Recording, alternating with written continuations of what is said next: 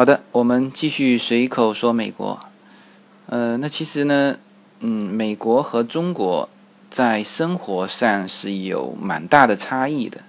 那这个呢，就是新移民过去的这些移民，就是感受的特别强烈嘛。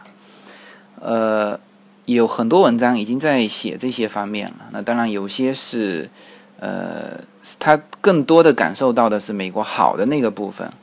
那也有的文章呢，就是会更多的来感受美国比中呃不如中国的这个部分。那我觉得这两个部分都是很客观的。那我最近正好看到一个文章，就是一个上海的白领女性啊，就是到了美国之后，艰难的开始她的这个家庭主妇的这个生活，写的呃写的蛮好玩的。首先我是觉得它是非常真实的，呃，然后现在叶子过的就是这种生活，她正好也带带小孩嘛，反正在那边。其实呢，呃。首先在于说这两个国家的这个差异化，所以说，呃，有的人会感受差异化当中，呃，美国好的部分；有些人会感受美国不好的部分。这个都是相对于中国的。所以说我这一期呢，就想聊一聊这个这两个国家为什么在生活上有这么大的差异啊？呃，我首先说中国，呃，就是国内生活。相对于美国来说，好的这个部分，国内生活相对于美国来说好的这个最嗯突出的部分就是人工便宜。呃，当然我们现在其实人工好像说慢慢慢慢贵起来了啊，保姆的费用啊，这各个方面的费用贵起来，你实际上跟美国一比啊，还是差别很大。你比如说我们现在说保姆的费用，住家保姆三千块，呃就。就觉得很贵。美国住家保姆多少钱？在 L A 还是便宜的了，住家要两千美金。然后呢，你如果是这个终点的，就是终点做卫生的，是十美金。这个 L A 是在美国来说是最便宜，而且它是在华人的这个圈子里面是相当便宜的了，就是已经是已经是这么贵，这比这比国内大概贵了四倍啊。所以说，在这个国内人工还是相当便宜的，这就这就影响到生活上的。比如说很多事情我们不要自己去做啊，比如说修车，比如说家庭装修啊，比如说这个请你还请得了这种驻点的这种住家的这种呃这种这种家庭工作的这种人员啊，保姆啊这种。那还有什么呢？还有就是涉及到人工的，比如说美容啊。你去，你去按摩啊啊这些东西，这些东西相对于美国的女性来说，它就是个奢侈品啊。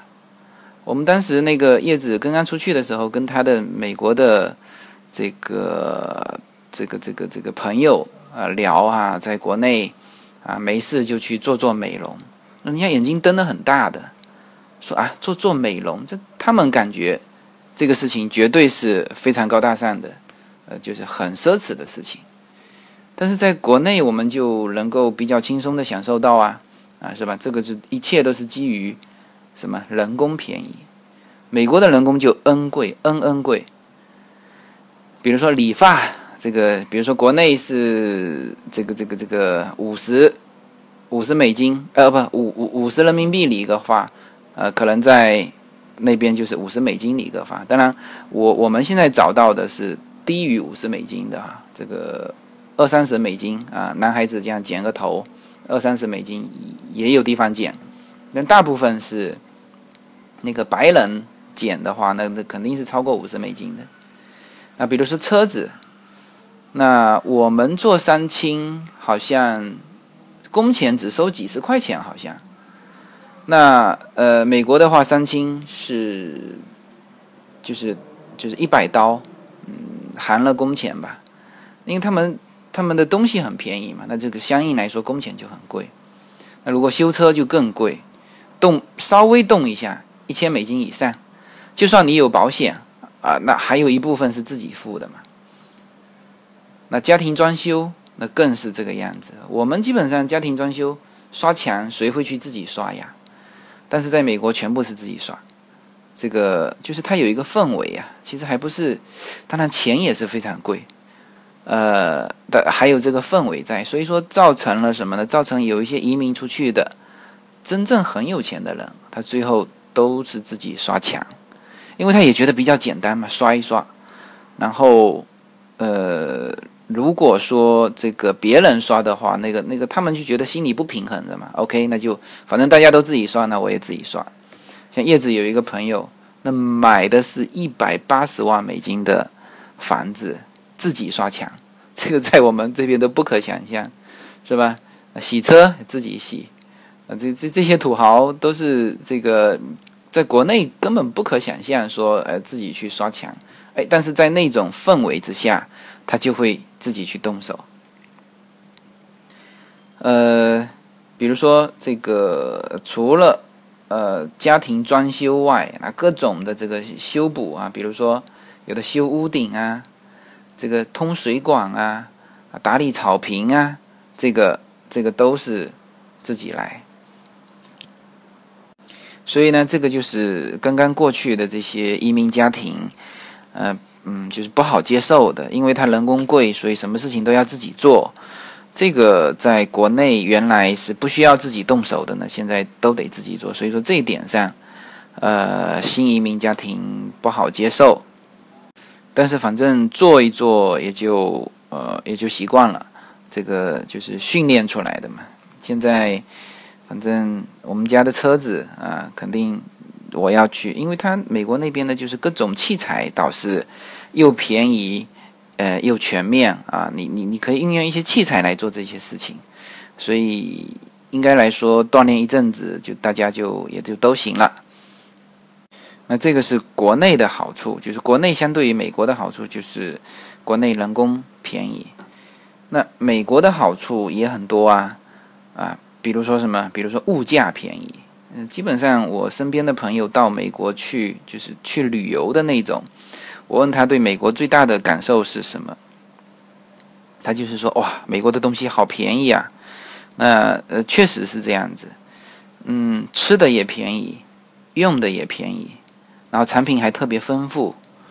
呃，曾经我说过那个婴儿配方奶粉嘛，我说过这个就是小孩子这个这个到到点就啼哭嘛。那在在。国内呢，就是搞不清楚怎么回事。那实际上，从科学上来讲，好像是叫做，就是肠胃痉挛。那这个他们有专门的配方奶粉来治疗这个肠胃痉挛的。比如说婴儿推车，我我不知道有没有讲过这个，好像有讲过，就是它各种各样的婴儿推车，有这个什么双人座的，双人座还有一左一右，一上一下，就是。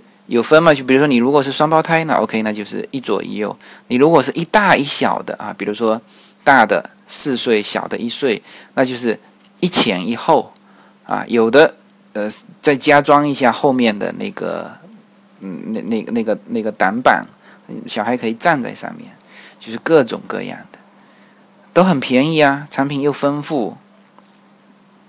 我们国内的推车估计好像就那一种。就是品牌啊，什么也都也都不咋地。那那还有就是各种各样的这种这种，比如说我们家买了个游游泳池嘛，就是那种充气的那种游泳池，也很便宜啊，才七十五块钱，七十五刀。然后呢，充完气呢，它大概是有一个车位那么大，就是大概有二十到三十平方。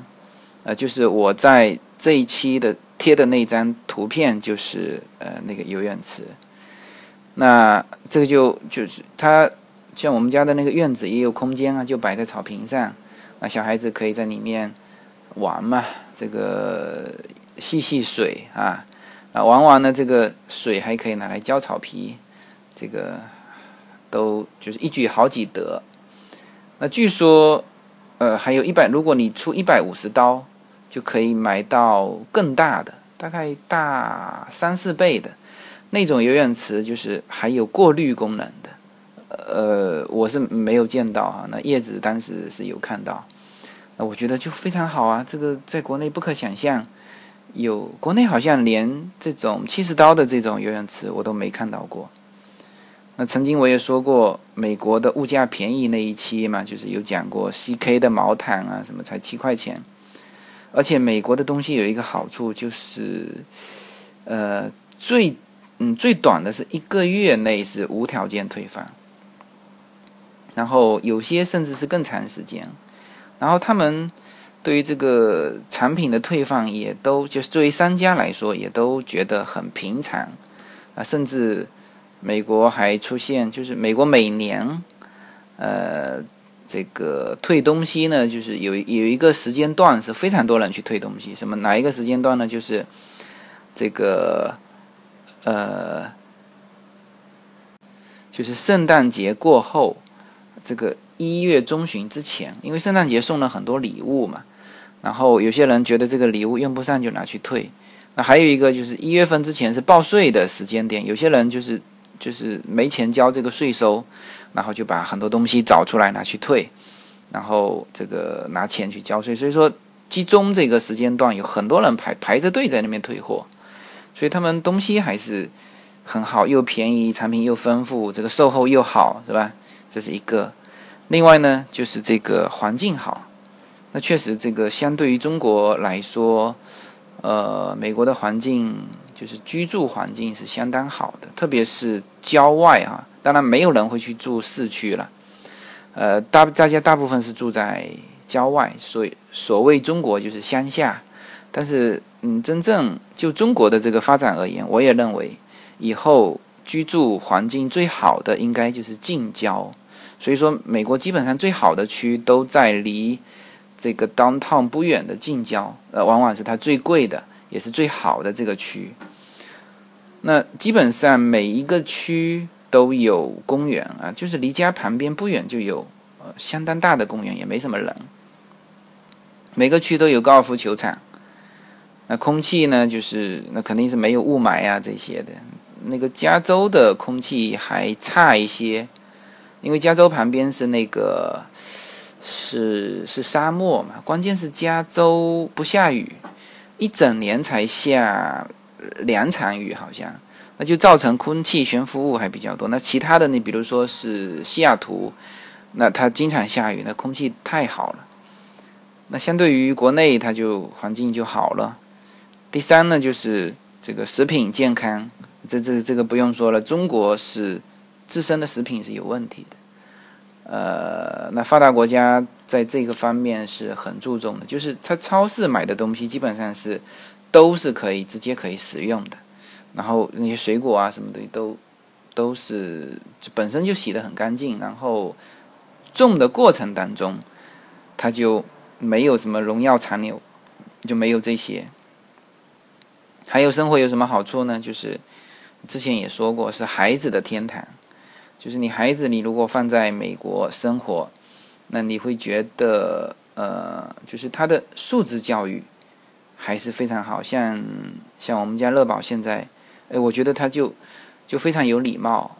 这个东西就是在学校，嗯，我觉得应该是很多东西是在学校养成的。因为在家里嘛，他是乐宝是三岁，三岁之前是在国内嘛，其实我们也都一样教育。那我觉得现在他的礼貌会非常好，我觉得就是超出了我家庭教育的好，那应该是跟他在学校有关，就是说。比如说他，比如说问一件事情，他都是问你可以不可以，就是不是说呃吵闹一下就嗯就能够达到目的。那他肯定学校里面呃就是让不会让他吵闹能够得到东西，呃这一点这一点上，我相信还是美国学校教育造成的。就是小孩子你如果扔在那边。那是还是比较安又安全，然后呢，教育上，特别是对于素素质教育，还是对小孩子还是很好的。那还有我之前说过，就是穷人的天堂呢，嗯，这个，特别是对于刚刚到美国的呃一些中国家庭，他没有什么收入的，那他就可以以这种穷人的身份去获得很多的。呃，资助啊，补助，这也就是为什么很多文章就是一直在说美国有多好多好啊这些，因为，嗯，这种过去的家庭，他目前还就一到美国，他不可能立刻有收入嘛，所以说他能够得到美国的很多，包括在教育上、生活上，啊，孩子的教育上、医疗上的各种各样的这种补助，那这个美国是非常非常全面的，当然。一旦你，呃，这个扎根扎住了啊，你买房子了，你这个有收入了，那这些的福利会慢慢慢慢退掉。就是美国不是一个全民福利的国家，它只针对于这种穷人进行一个福利。那这就是美国生活的好处啊。那总体来说，我自己的感觉是。就是在国内的话，那就是应酬比较多嘛，各种应酬，朋友的，就工作上的，然后工作时间也很很长，就是有些东西就不是说你八小时能解决，你八小时之后在家里你还得想工作上的事情，你还要出去应酬，是吧？有的这个三更半夜回来，你说是工作还是生活？那我觉得大部分应该是工作嘛，你应酬就是工作，是吧？当然，好处就是说赚钱的机会多，呃，可能赚钱也比在美国生活来赚的多啊。就就算是人民币折过去，也是赚的多，因为它机会多嘛。那在美国呢，就是你个人的时间会比较多，就是工作就是八个小时，然后你剩下就是你个人的时间、家庭的时间，周末都是自己的时间，钓鱼、运动、带小孩。